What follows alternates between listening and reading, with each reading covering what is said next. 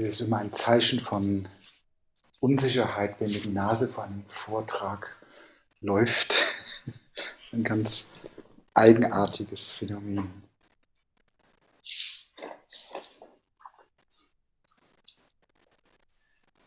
Diese Corona-Geschichte macht alles immer ein bisschen kompliziert und hinter mir sitzen Leute, ich hoffe, dass ihr mich versteht.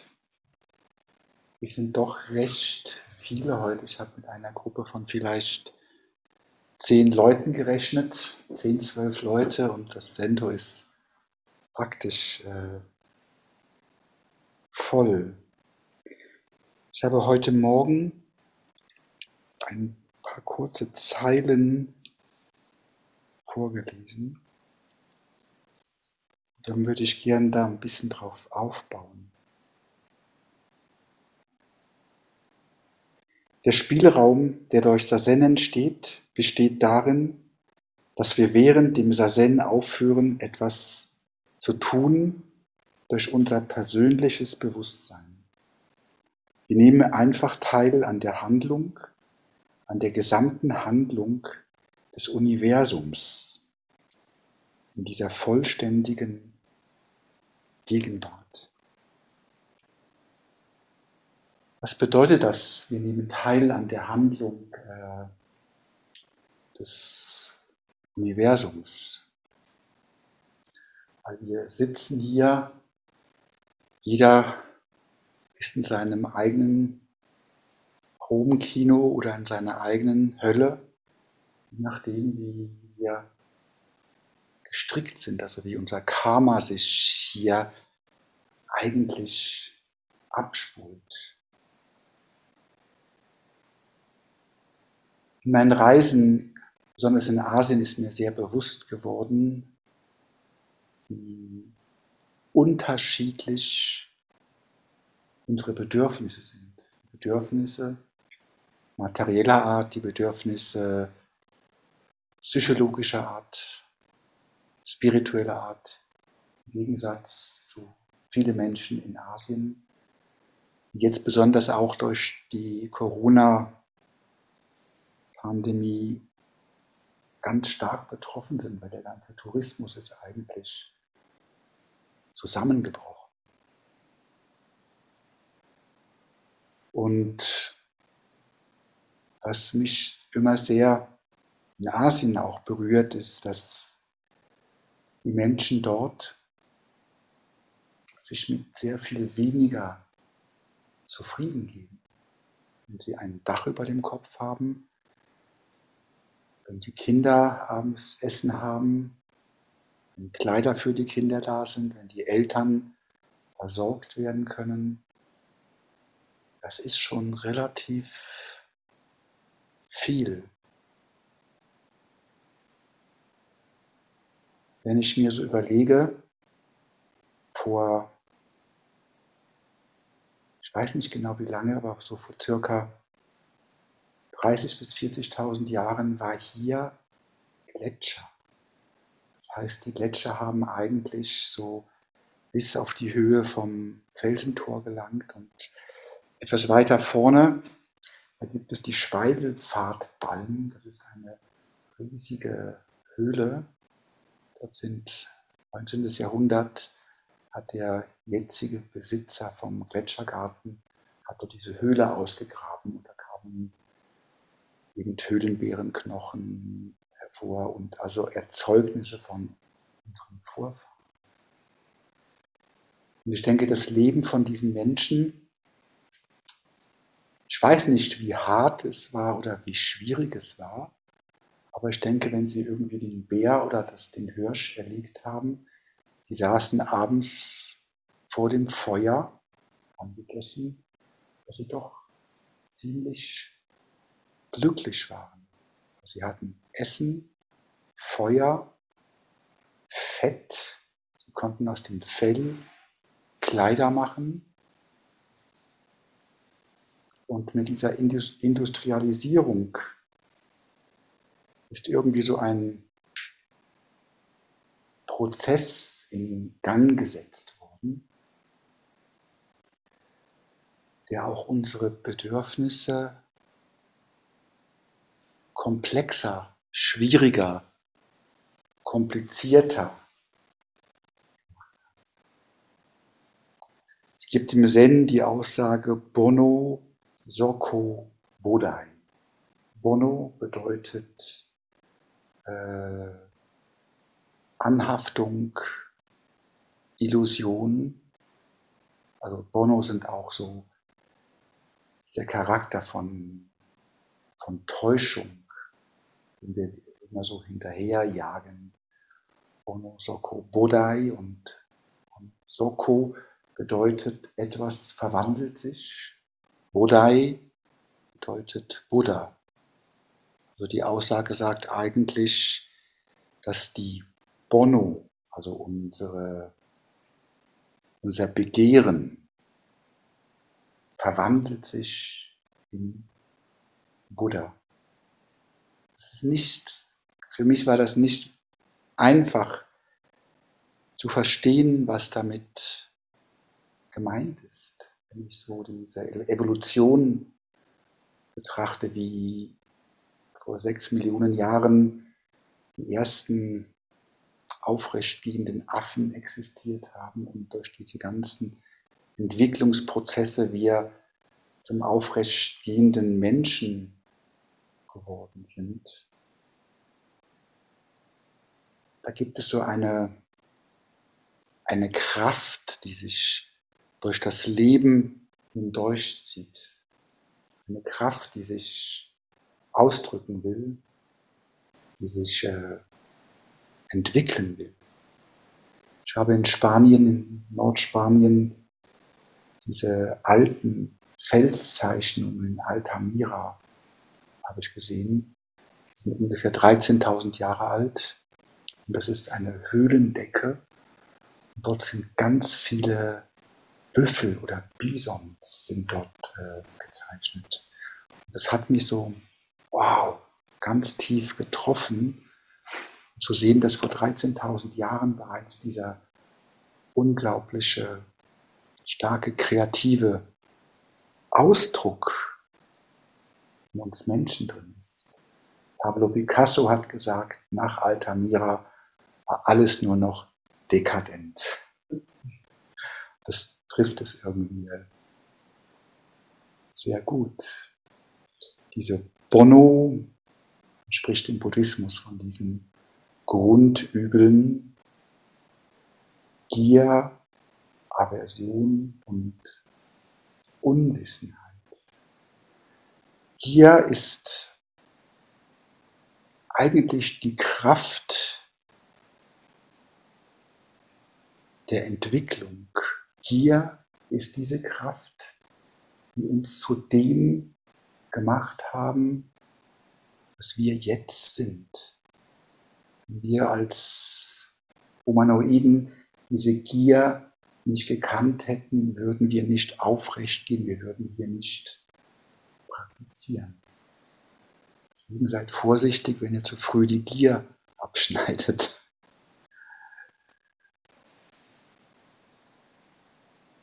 Die Bedürfnisse sind durch diese auch industrielle Revolution dermaßen komplex geworden. Also auch un, unüberschaubar. Und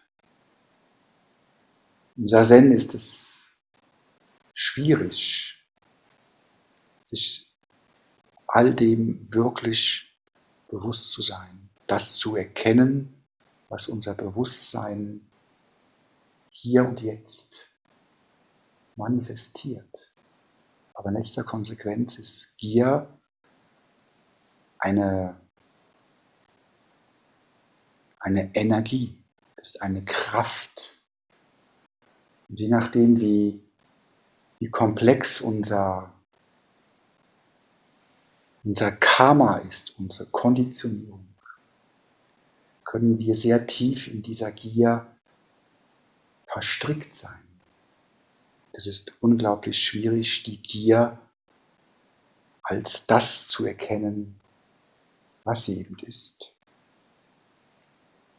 Es ist eigentlich eine Kraft und in diesem Besitzen begegnen wir dieser Kraft, dieser Konditionierung. So wie, wie es auch mir Kobun immer wieder gelehrt hat, es geht nicht darum, dass wir diese Gier, diese Bonus, diese Emotionen, Gefühle abschneiden, sondern dass wir einfach das annehmen, was ist, weil in letzter Konsequenz ist es nur eine Energie. Wenn man lange sitzt, macht man zwangsläufig diese Erfahrung, dass, ja, wo hört der Körper auf? Wo fängt die Matte an? Wo ist mein Nachbar? Wo ist der Raum? Also die Grenzen von Ich und dieser Abgrenzung, sie kommen ins Wanken, die sind sehr, sie sind nicht mehr so klar. trotzdem ist eine Kraft da.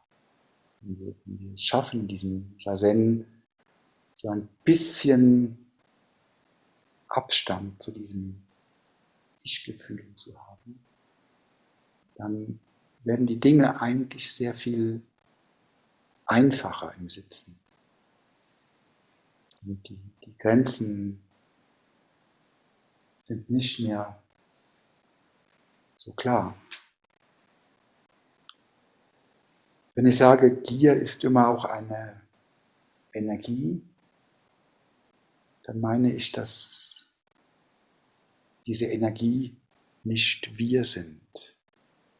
Diese Energie ist, das, ist der Kosmos, ist das ganze Universum, was sich genau hier und jetzt manifestiert. Wir haben zwar die Illusion, dass, weil da irgendwo noch dieser Ich-Gedanke da ist, aber je tiefer man in das Zen kommt, umso weniger kann man eine Person entdecken, auf die sich diese Gier, auf die sich Emotion, Unruhe bezieht.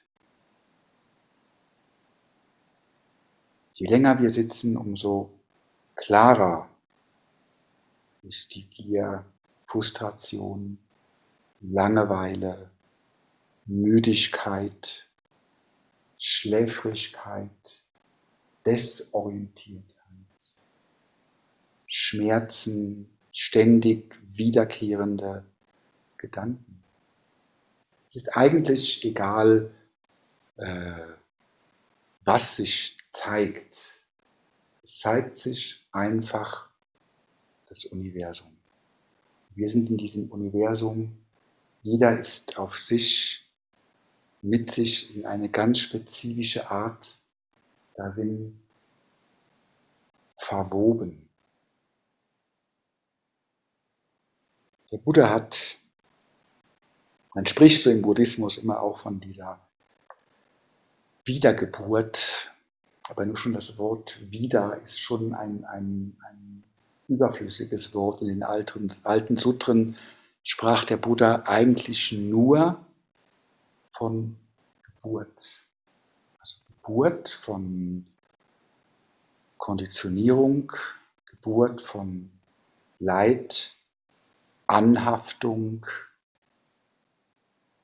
äh, Handlungszwang. Und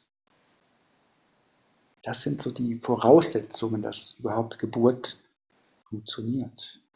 Aber unser Geist ist irgendwie so clever, der will ja irgendwie überleben und die Idee, dass wir zutiefst sterbliche Wesen sind, das ist dann schon ein bisschen erschreckend. Und wenn man dann so ein bisschen clever ist, kann man sich dann so in die Idee der Wiedergeburt hineinretten. Aber auch da macht man sich so ein bisschen etwas vor, weil der Buddha lehrte, dass unser Ich ist eine Zusammensetzung aus den verschiedensten Elementen.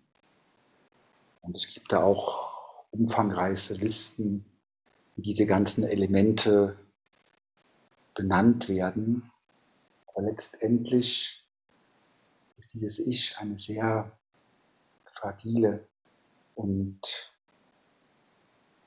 vergängliche Angelegenheit.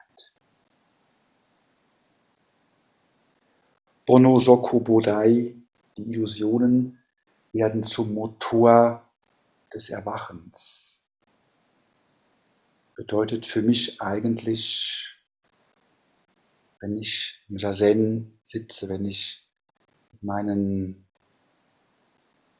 Gefühlen, Emotionen konfrontiert bin, wow, das Universum lebt. Das Universum existiert mit mir zusammen. Wenn wir uns diesen Phänomenen, die uns im Sazen begegnen, wenn wir uns auf eine gewisse Art und Weise mit ihnen anfreunden können, indem wir versuchen, mit ihnen auf eine Art und Weise ganz eng vertraut und intim zu werden. Verlieren diese Phänomene plötzlich ihren bedrohenden oder auch verängstlichen Charakter. Die Frustration geht heraus, die Depression geht heraus. Man ist mit diesen Phänomenen und kommt immer mehr und mehr zusammen. Je mehr man diese Phänomene eben wahrnimmt, je mehr man spürt, wie sie sich in unserem Körper manifestieren, umso friedvoller werden sie. Und wenn unsere Motivation stimmt, wenn unsere Hingabe an diese Praxis stimmt, entsteht Freude. Entsteht Freude über diesen einmaligen Moment. Entsteht Freude, Friede, dass wir als Mensch hier und jetzt praktizieren können.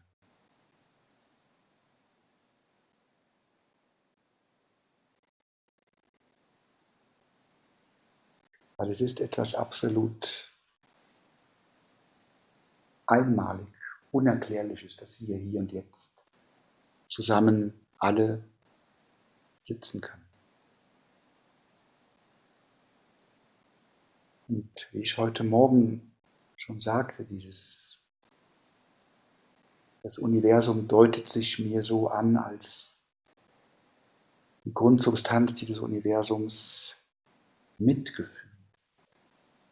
Es sind ganz viele ich weiß nicht, ob ihr dieses, diese Idee von Indras Netz kennt. Das ist so ein riesiges kosmisches Spinnennetz und überall dort, wo sich so zwei Fäden treffen, ist so ein Brillant drin. Und dieser Brillant spiegelt alle anderen Brillanten. Wenn wir tief in dieses Sazen eintauchen, dann kommen wir eigentlich, können wir diesem Indras-Netz gar nicht mehr ausweichen, weil nur schon die Art und Weise, wie du mir Aufmerksamkeit gibst, die Art und Weise, wie du auf den Boden schaust, ihr macht mich, ihr alle macht mich, weil ihr so seid, wie ihr seid, bin eben ich so, wie ich bin. Und das ist alle, die hier sitzen, sind in dieser ganz engen Verwobenheit drin. Und manchmal vibriert das Netz. Irgendwie ein Brillant, der leuchtet auf und alle nehmen es wahr. Und es gibt so ein, ein, ein Echo in diesem